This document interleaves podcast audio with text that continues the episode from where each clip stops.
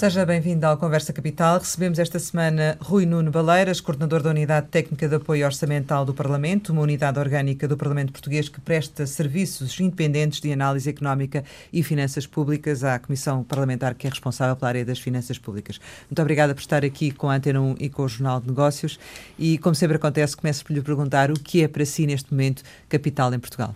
Sim, senhor. Uh, antes de mais, muito bom dia. Obrigado pelo interesse em me terem aqui e, enfim, também desde já quero agradecer a, a, atenção dos ouvintes da Antena 1, dos leitores do Jornal Negócios.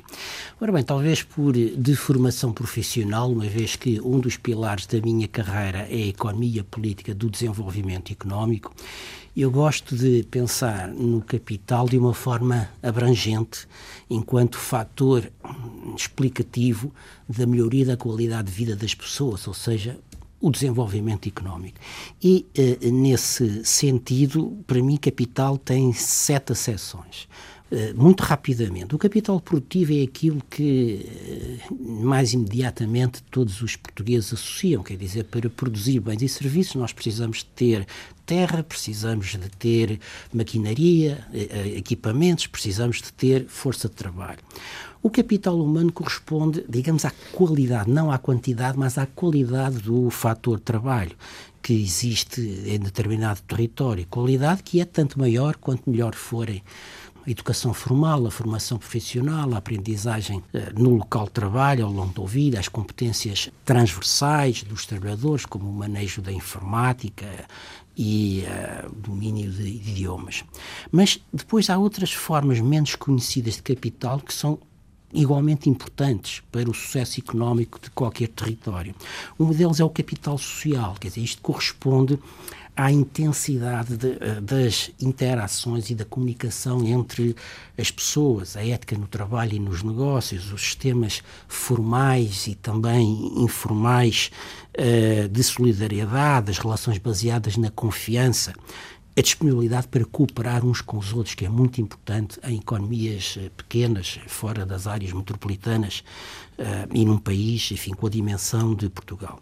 O capital criativo tem a ver com a capacidade de as pessoas uh, num determinado território inovarem e responderem, saberem adaptar-se a, a, mudanças de, de contexto, às oportunidades, aos desafios que acontecem e traduz em coisas como o espírito de iniciativa, a capacidade empreendedora, a própria elasticidade ou plasticidade mental para descobrir novas maneiras de pensar ou adaptar novos métodos de, de atuação. Depois, o, o, capital ecológico tem a ver com aquelas uh, coisas, aquelas amenidades que nós encontramos no espaço físico e que tornam agradáveis os locais para trabalharmos e para vivermos. É? Os espaços verdes, a mobilidade facilitada, o, o ar puro, paisagens idílicas, coisas desse género. Mas também o desenvolvimento económico depende da existência de capital cultural.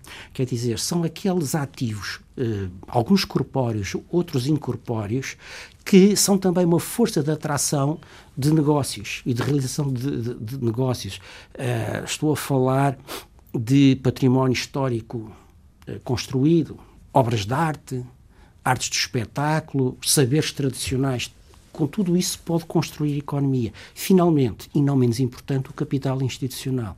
E isto tem a ver o quê? Tem a ver com as instituições, com as organizações que as mulheres e os homens sabem saibam construir para gerir relações coletivas. Portanto, isto corresponde à densidade e à qualidade das organizações, sejam elas públicas, privadas ou sociais, presentes no território.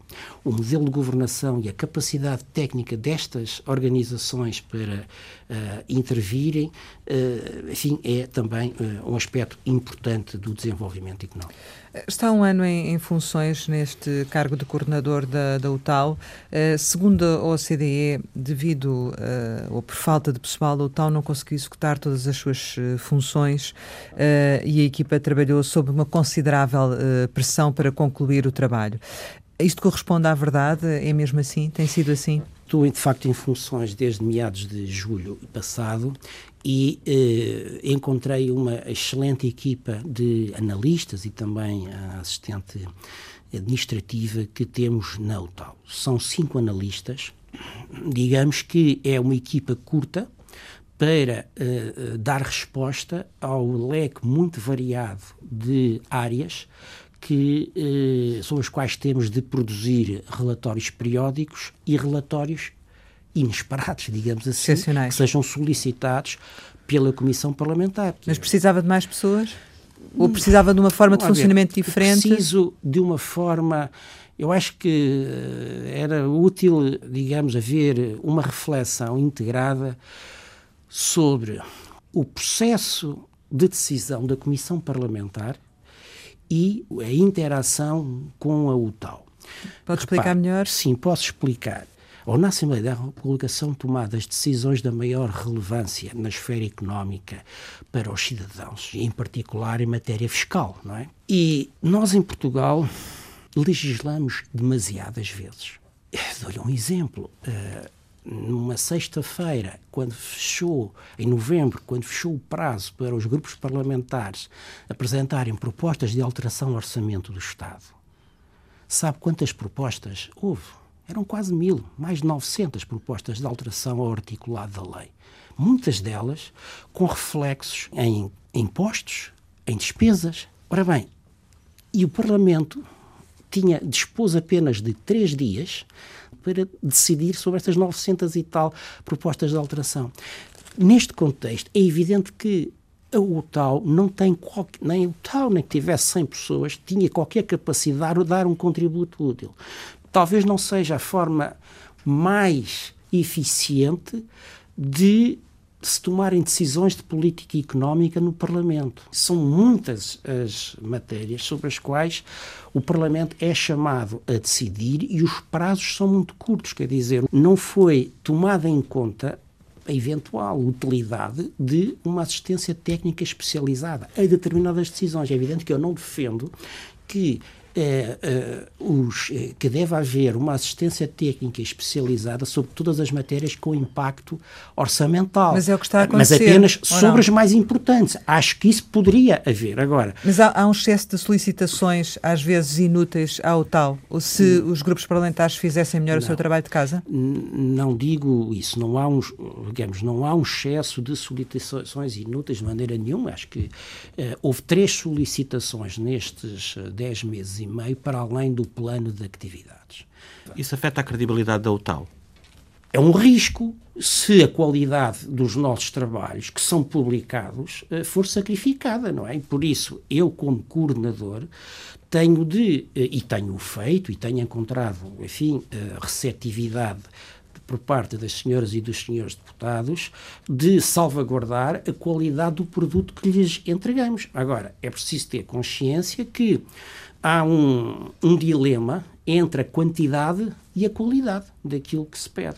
Portanto, o que eu estou a dizer é que eh, provavelmente faria sentido haver uma reflexão no seio do Parlamento e com o envolvimento, naturalmente, dos técnicos que lhes prestam assistência sobre o modo como nós poderíamos ser mais úteis Mas para criar essa ou não de mais pessoas? Ainda não me respondeu essa questão. Preciso de mais pessoas, pessoas diferentes, com, com um mix de, de, competências diferentes, se quiserem que eu faça mais coisas. Para desempenhar o plano de atividades uh, das publicações periódicas, não preciso de mais pessoas. É? Agora, se me pedem desafios adicionais, além das atividades periódicas, faça também estudos esporádicos sobre matérias que muitas vezes estão fora do nosso leque de competências, aí preciso de mais recursos e tempo para as fazer. Ainda assim, a UTAL decidiu fazer, por sua iniciativa, uh, as contas ao custo das progressões dos professores. Por que é que o fez? Por um lado, porque ela foi feita no contexto da nossa análise ao programa de estabilidade, ou seja, ao programa uh, orçamental para os próximos quatro anos. Tratava-se de um assunto que estava na ordem do dia e que tinha, obviamente, implicações a médio prazo, nomeadamente no, nas regras orçamentais que Portugal tem de respeitar em matéria de, de nomeadamente de saldo e, e de dívida. Portanto, pareceu-nos que era uma matéria uh, de utilidade dentro do contexto de apreciação ao programa de estabilidade. Não é? Estamos a falar de, enfim, uma despesa anual adicional permanente de cerca de 800 milhões, mais de 800 milhões de euros. Como é que viu as críticas de, de, do governo depois às vossas contas relativamente a esse estudo que fizeram dos professores? Olha, por um lado, enfim, acho natural, uh, dado a relevância política que o tema tinha na altura, mas confesso que fiquei um pouco surpreendido com a argumentação, porque aquilo que nós nos limitámos a fazer foi uh, dizer que uh, as alterações na legislação sobre a progressão dos professores tinham efeitos no lado da despesa, que o governo havia transmitido e nós tomamos como bons esses números, porque não tínhamos qualquer possibilidade de os auditar, mas também lembrámos que havia um efeito do lado da, da receita, em termos de IRS adicional que seria cobrado, contribuições para a segurança social, etc. Ora, este mesmo argumento foi usado pelo governo em situações anteriores, eh, nomeadamente no próprio, quando fez o próprio programa de estabilidade uh, deste ano, a, propósito de uma outra medida na área da despesa com pessoal, está lá no programa de estabilidade do governo e feitos do lado da despesa e feitos do lado da receita. Portanto, não vejo razão, porque, do ponto de vista técnico, nós não devêssemos considerar também, devemos, ao fim olhar para o efeito Portanto, político. foi uma reação política. Eu penso que foi uma reação política que eu acho legítima, natural, enfim, não, e não quero comentá-la nesse plano, porque, enfim, não, não me compete, enquanto coordenador da UTAU, eh, fazê-lo. Enquanto economista, de facto, uh, fiquei surpreendido. Mas uh, considera que, em termos gerais, que é, o tal, é um organismo incómodo para o governo? Vamos lá ver. Nós, em Portugal, a nossa democracia, apesar de ter 40 e tal anos, ainda é uma democracia jovem. E nós temos uma tradição longa de decisões discricionárias por parte do Poder Executivo. A UTAL, tal como o Conselho das Finanças Públicas, eh, têm, a meu ver, uma grande virtude. Eu acho que ela, estas instituições são o grilo da consciência democrática do regime. Quer dizer, nós fomos criados por políticos, não é? Há uma lei da Assembleia da República que criou o tal, há uma lei que criou o Conselho das Finanças Públicas. Portanto, houve uma maioria de deputados que entendeu que seria útil para o escrutínio democrático da ação dos executivos, quaisquer que eles fossem, que houvessem entidades profissionalizadas com capacidade de aumentar a transparência para os cidadãos e, desde logo, para os decisores parlamentares sobre a qualidade das finanças públicas portuguesas, porque de facto há um progresso enorme que foi feito desde, enfim, uh, final do, da década passada até hoje nessa matéria. Também é preciso ter em conta que a própria linguagem técnica sobre finanças públicas se complicou imenso desde 2005 com a revisão do Pacto de Estabilidade e Crescimento na Europa, não é?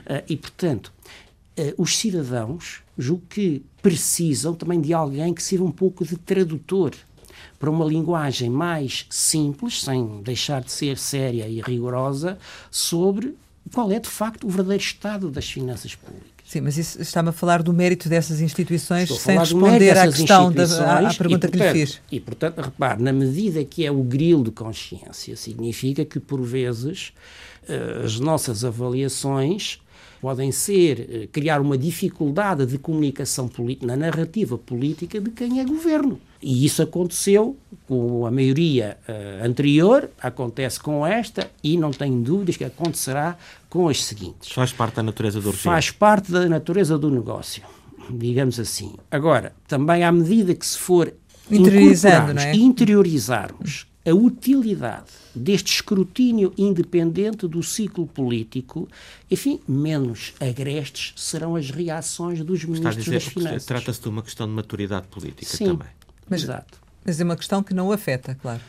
Não, é, digamos que convém que, enfim, é, Mas aqui o, o meu sentimento pessoal é, é, pouco relevante. É evidente que não gosto de ser eh, objeto de críticas injustas. Agora, a verdade é que eu ficaria muito incomodado comigo próprio se me tivessem apontado erros de economista, erros de análise. Isso, felizmente, não aconteceu porque eu procuro, enquanto coordenador, ser o primeiro guardião da, da qualidade das nossas análises. Diga uma coisa, a mensagem política, uh, para si que, que, que, analisa os números e que está por dentro daquilo que são os números uh, da, das contas públicas, a mensagem política tem sido um reflexo desses números ou não? Eu acho que a mensagem política nos últimos anos uh, está de acordo com os números. Uh, e os números, em termos de, de, digamos, consolidação das finanças públicas, são bons. Mas temos de ter aqui um cuidado. Uh, no nosso relatório número 8 deste ano, tal sobre o Programa de Estabilidade, nós uh, analisamos a consolidação das finanças públicas nacionais. Em 2014, o déficit orçamental, portanto, déficit em contabilidade nacional, representava 7,2% do PIB. Em 2018 estava em menos 0,5%, portanto há aqui uma melhoria muito substancial de 6,7 pontos percentuais. E importa ver como é que estes 6,7 pontos percentuais se decompõem, de onde é que vem o ganho no, no saldo orçamental. Pouco menos de metade, 3,1 pontos percentuais, deve-se a medidas pontuais. São medidas que têm apenas um efeito um ano ou dois anos e não são repetíveis uh, no tempo. 2,4 pontos percentuais advêm do ciclo económico, isto é, do crescimento da economia. E apenas 1,2 pontos percentuais dos 6,7 pontos percentuais que eu disse se deve, são um ganho estrutural, isto é, que resulta de medidas de política com efeito permanente. Portanto, só 18% da redução substancial no saldo orçamental resulta de medidas de política com efeito permanente. E é, é isto pouco. que é o calcanhar daqueles nas é. finanças públicas. É uma consolidação com vulnerabilidades que pode ser revertida, é reversível, se tivermos azar nos próximos anos. Okay? Se a conjuntura internacional se tornar mais desfavorável, se se esgotar o arsenal de novas medidas pontuais. O Olivier Blanchard, desta semana, dizia que temos tido sorte. Parece que partilha disso, não é? Bom, temos tido sorte e, e, e engenho, digamos assim. Vamos lá ver. Eu não. Reparem, não estou aqui a retirar mérito à à condução da política orçamental por parte do governo. E, e, ao contrário de outros momentos na nossa história dos últimos na história democrática em que períodos de expansão económica foram aproveitados para fazer crescer o, déficit, desta vez isso não aconteceu e é uma mudança qualitativa importante que deve ser sublinhada. A questão é o caminho. O que eu estou a dizer lá. é o que está por, por baixo dos números, é o caminho. É que nós temos, e aí eu, eh, enfim, tenho muita pena, enquanto, enfim, a pessoa que acompanha com interesse estas questões das finanças públicas há muito tempo, tenho pena de reconhecer que digamos, a mudança de paradigma na forma como se gerem as contas públicas em Portugal não aconteceu.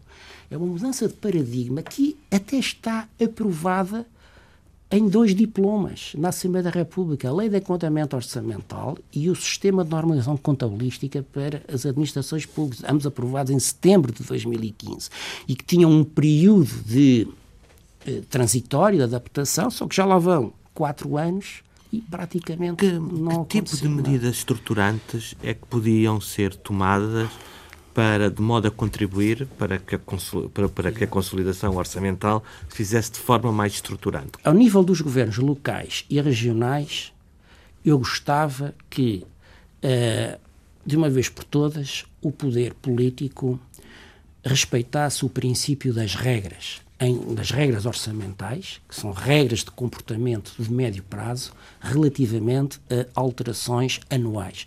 Porque todos os anos a lei do orçamento do Estado cria novas, cria exceções às regras de disciplina dos municípios e dos governos regionais. E que, é claro que a prazo não contribui para um comportamento financeiramente responsável. Portanto, era preciso mais disciplina. Não, eles cumprem, o poder local e o poder regional cumprem. O que eu estou a dizer é que as regras que eles têm que cumprir mudam todos os anos. Basta ver, por exemplo, ah, existe uma regra que limita o endividamento dos municípios, é que está condicionado uh, à receita corrente que eles conseguiram cobrar nos três anos anteriores e, portanto, não podem hum, ter mais do que 150% de dívida nesse contexto. Mas todos os anos a lei do Orçamento de Estado vem dizer ah, eh, a despesa uh, com esta rubrica não conta para a regra. A despesa com aquela não conta. E depois conta nos anos, não conta nos anos seguintes. Mas depois é uma confusão danada para os gestores locais saber efetivamente porque depois tem um estoque de dívida de vários anos, não é?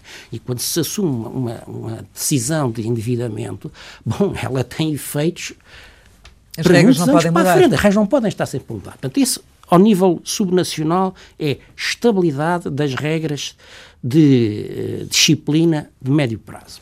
Ao nível da administração central, aí precisamos de mudanças mais uh, substanciais. Desde logo, devemos caminhar para a existência de um orçamento de médio prazo, com tetos de despesa por ministério uh, a quatro anos, com alguma flexibilidade.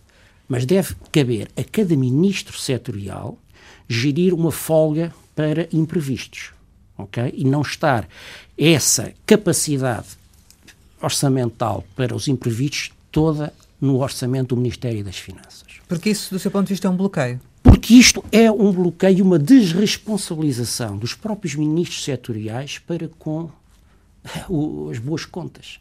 Repare, quando uh, um, numa família o pai diz: Bom, tu uh, podes gastar isto, tens este orçamento, mas depois a meio do, do ano, ou logo no princípio do ano, diz, mas aqui esta parte só gastas se eu te autorizar. Quer dizer, o incentivo que dá para que o filho uh, gira com sapiência e com prudência os recursos de que dispõe fica enfraquecido, porque ele nem sabe, ao fim e ao cabo, o dinheiro com que vai contar até ao fim do ano. Cativa, o pai está a fazer uma cativação. O pai está a fazer uma cativação, sim.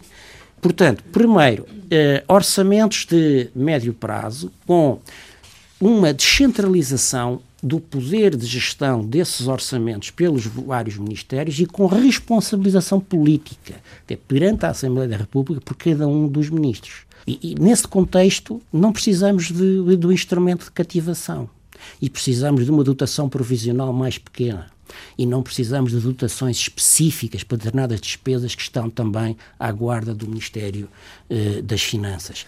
Se tivermos uma contabilidade financeira, nós para, porque nós só temos contabilidade orçamental. Quer dizer, a nível agregado da Administração Central só se gera o que entra e o que sai nos cofres do Estado. Mas não se, tem-se muito pouca informação sobre os compromissos, sobre o património. Quer dizer, dá a ideia que nós só nos preocupamos com o património quando ele arde.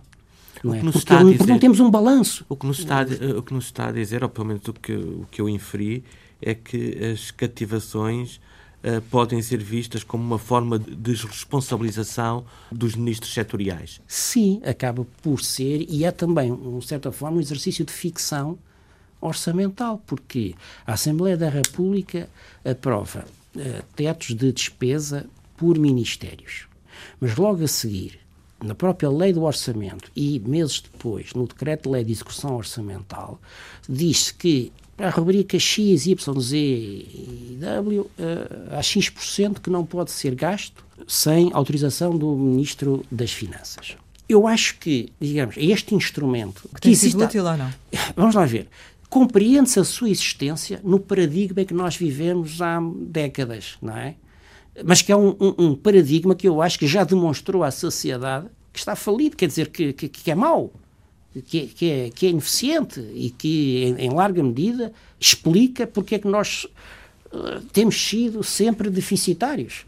E é um, um, paradigma que, ao não olhar para o médio prazo, ao não dar estabilidade aos recursos que cada área política pode dispor, não promove a reforma das políticas públicas. Quer dizer, uh, um governo entra em funções nos primeiros meses os, as equipas ministeriais têm que planear uh, a sua política, quer dizer, a política do medicamento, na área da saúde, ou da, da gestão da, das, das cirurgias. Quer dizer, tem que fazer isto, no mínimo, com quatro anos de horizonte. Agora, se eu não sei quanto é que eu vou dispor uh, de dinheiro até esse fim, eu não tenho incentivo em envolver muitos recursos a gerir, a reformar a, a, a, política pública. Mas eu também, segundo percebi, não havia forma de fazer diferente, ou seja, para o futuro sim, mas no passado não, não é isso? Uh, é diferente, porque as cativações não são a única forma de racionar a tesouraria. Porque, no fundo, o meu, a pedra de toque da minha argumentação é a seguinte: nós em Portugal não temos gestão de finanças o que nós temos é um controle da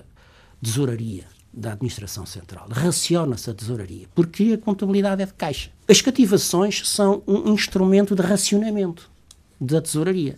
Mas há outros.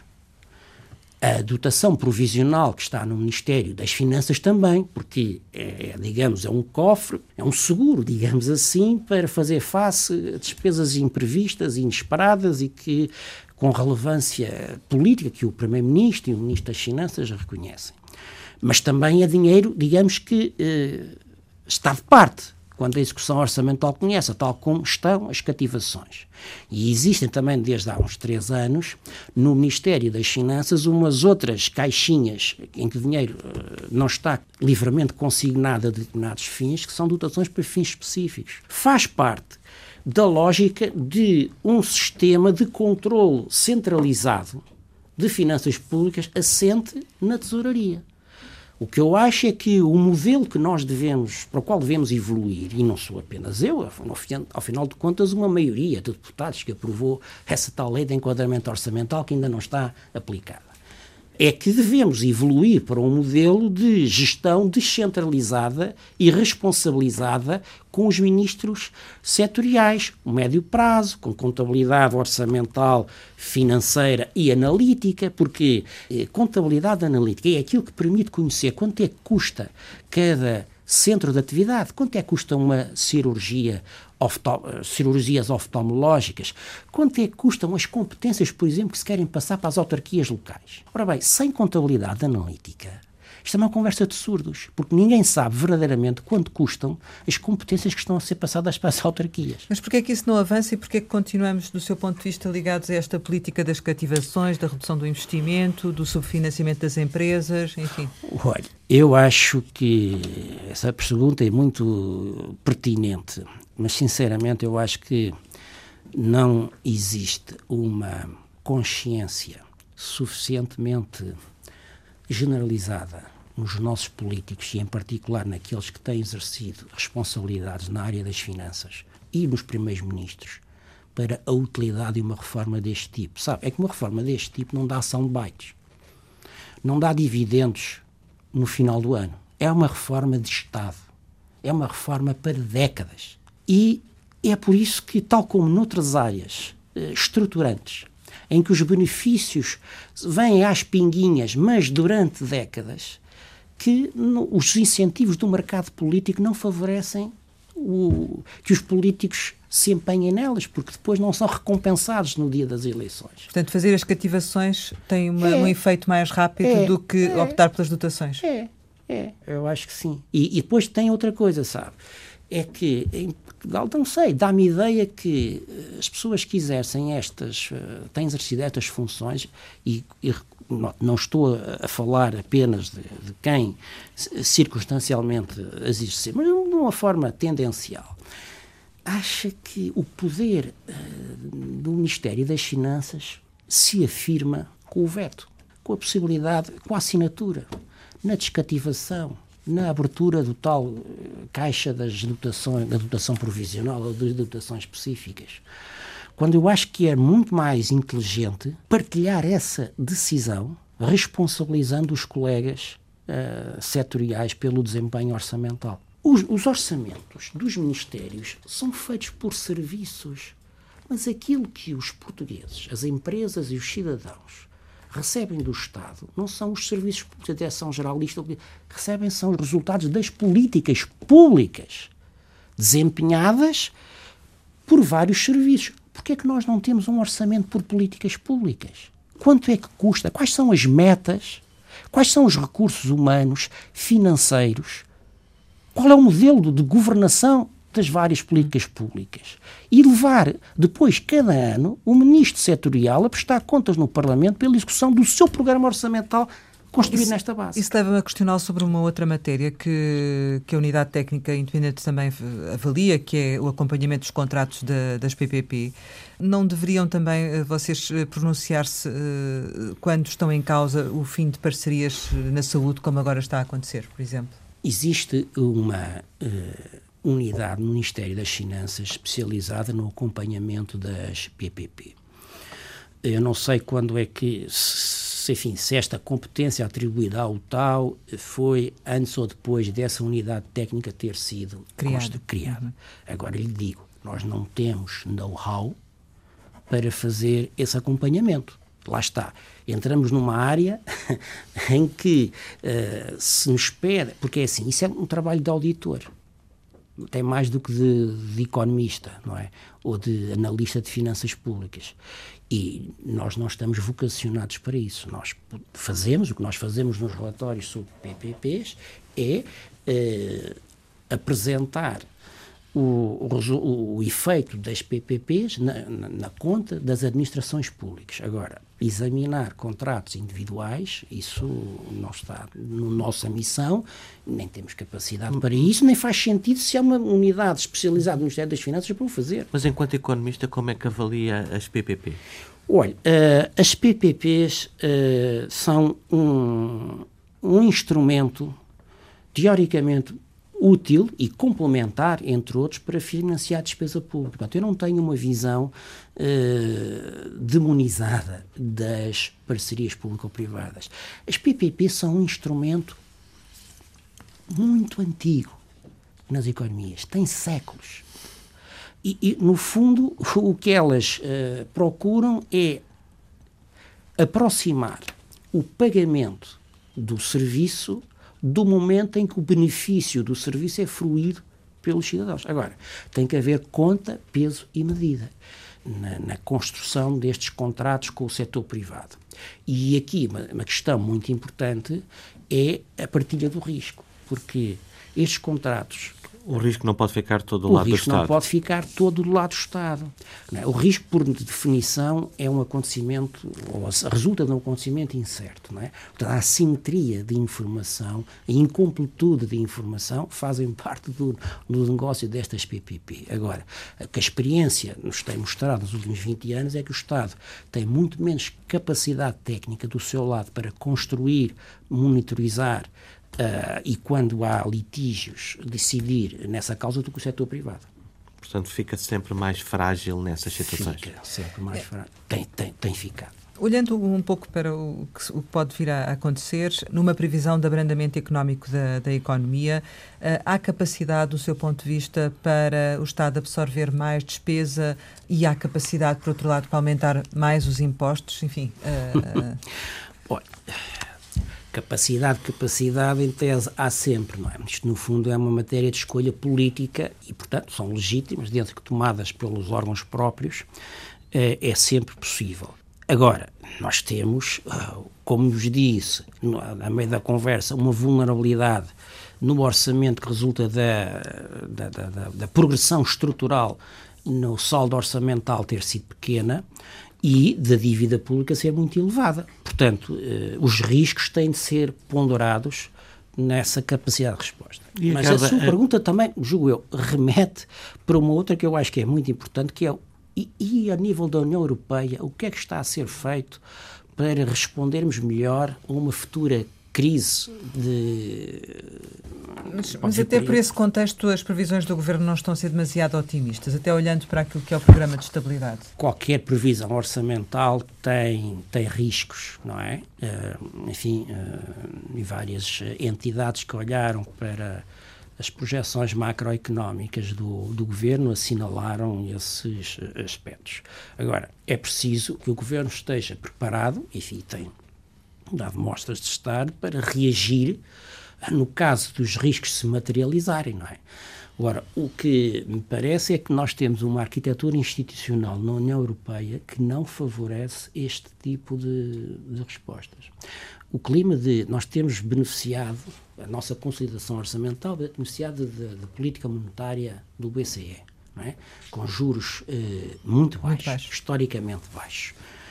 Esta orientação da política monetária foi decidida há meia dúzia de anos atrás para ajudar uh, os países a se ajustarem em relação ao choque económico, financeiro que tiveram. Mas não é duradouro, é porque também gera efeitos perversos, por exemplo, nos incentivos à poupança uh, e no financiamento das pensões que serão pagas no, no futuro. Uh, mas, e o Banco Central Europeu sempre tem dito que fez isto para dar tempo aos Estados-membros de tomarem medidas nacionais e até, eu diria, a nível europeu, que complementem a política monetária. Porque a política monetária só por si não é suficiente para ter, eh, não tem poder de fogo suficiente para ser anticíclica, portanto, para combater com eficácia no conjunto de todo da, da área do euro uma nova crise uh, económica e porque é uma política comum nós não podemos ter taxas de juros diferentes, taxas de juros diretoras em diferentes Estados-membros. É a mesma para todos. Portanto, a política monetária não está vocacionada para combater choques assimétricos da E Portugal preparou-se? Eu acho que não se preparou adequadamente como outros países. E mais, e o que me preocupa até mais é que a nível europeu haja um impasse o que é que devia mudar nessa arquitetura institucional Olha, europeia que, que se referiu? Certamente. Eu, eu acho que deveria mudar o processo de decisão política sobre as questões, os problemas, os desafios transnacionais mais importantes. Alterações climáticas, uh, migrações, estabilização macroeconómica, uh, integração do mercado financeiro. Quando acontece um problema num país, numa destas dimensões, ele tem reflexos nos outros Estados-membros, não é? Quando a Itália, eh, porque é o primeiro porto de acolhimento de imigrantes, os recebe, está criado também um problema para os outros. E o que é que nós temos? Nós temos, neste momento, portanto, eh, fenómenos, estes desafios que têm custos ou benefícios no conjunto dos Estados-membros e as respostas políticas são decididas a nível nacional. Mesmo as, as, decisões políticas mais importantes na União Europeia sobre estas matérias são tomadas não é pela Comissão Europeia, é pelo Conselho, ou o Conselho Europeu. Portanto, o, o método de decisão comunitária é essencialmente intergovernamental. A legitimidade política de cada membro desse painel de decisores é uma legitimidade perante o seu eleitorado nacional a senhora Merkel, que muito tem feito por tentar construir soluções transnacionais, a verdade é que nós não lhe podemos pedir mais, porque ela tem a de responder perante os eleitores alemães. Portanto, eu acho que é preciso evoluirmos para uma certa forma de federalização na resposta a estas áreas transnacionais que eu, estes desafios trans, transnacionais que eu referi. Mas que espécie de uh, federalização é que se refere? enfim, há várias uh, maneiras uh, institucionais de o fazer. Uma delas poderá ser dotar o Parlamento Europeu de uma segunda Câmara constituída por representantes uh, por um representante de cada Estado-membro, em que cada país está tem o mesmo peso.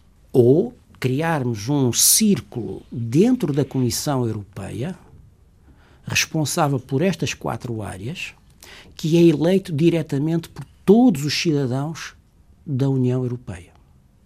No fundo, a ideia é que se possa, que os cidadãos de Portugal, ou de Espanha, ou de outro país qualquer, possam pedir contas a quem decide sobre uma matéria de interesse comum. Estamos no final de, de uma legislatura. Um, como é que vê uh, os próximos quatro anos e, no fundo, que que sugestões, eh, enfim, do seu conhecimento técnico poderia aqui deixar ficar? Este tipo de considerações faz-me lembrar uh, uh, as, enfim, as respostas que os treinadores de futebol costumam dar quando lhes perguntam, quando eles dizem ah, próxima época é sempre a mais difícil.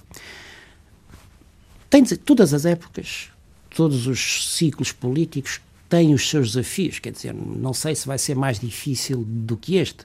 Quer dizer, nós também temos memória curta, não é? As dificuldades que estavam à frente de Portugal em 2015 eram enormes, não é? A desconfiança política com que a Europa olhava para a, a maioria que se formou eh, era enorme e, contudo, enfim, eh, a coisa foi fazendo o seu caminho com as fragilidades que eu apontei. Porque eu também já percebi que não se revê nesta política, apesar de a aceitar, ou não é bem assim? Uh, não quer pronunciar sobre isso. Eu diria que daria mais atenção aos aspectos estruturais do que aos aspectos conjunturais. Uh, e, sinceramente, se eu tivesse responsabilidades políticas ou pudesse dar o conselho a quem for primeiro-ministro, era, por favor, complete a reforma do enquadramento orçamental. E, portanto, isso será também fundamental para os próximos quatro anos, do seu ponto de vista? Absolutamente, para os quatro anos e, sobretudo, para os próximos 40. Quer dizer, embora isto é sempre uma área que tem que ser ajustada, mas nós precisamos fazer, de facto, uma mudança de paradigma. E isso seria também um fator importante para um eventual susto no abrandamento económico? Poderíamos estar mais preparados, é isso? Ah, sem dúvida. Além de se, uh, ser um, uma injeção enorme de reputação na, na nossa política uh, orçamental. Uh, isso teria reflexos positivos no investimento estrangeiro, na captação, enfim, na, na imagem do, do, do, próprio país, não é? Porque, enfim, também devo dizer que este tipo de dificuldade, nomeadamente no plano da contabilidade eh, orçamental, existe noutros países. Portanto, nós não, não somos a ovelha ranhosa. Agora, não, não, mas somos uma ovelha ranhosa, entre vários. Eu gostava que fôssemos a ovelha mais bonita do, do rebanho.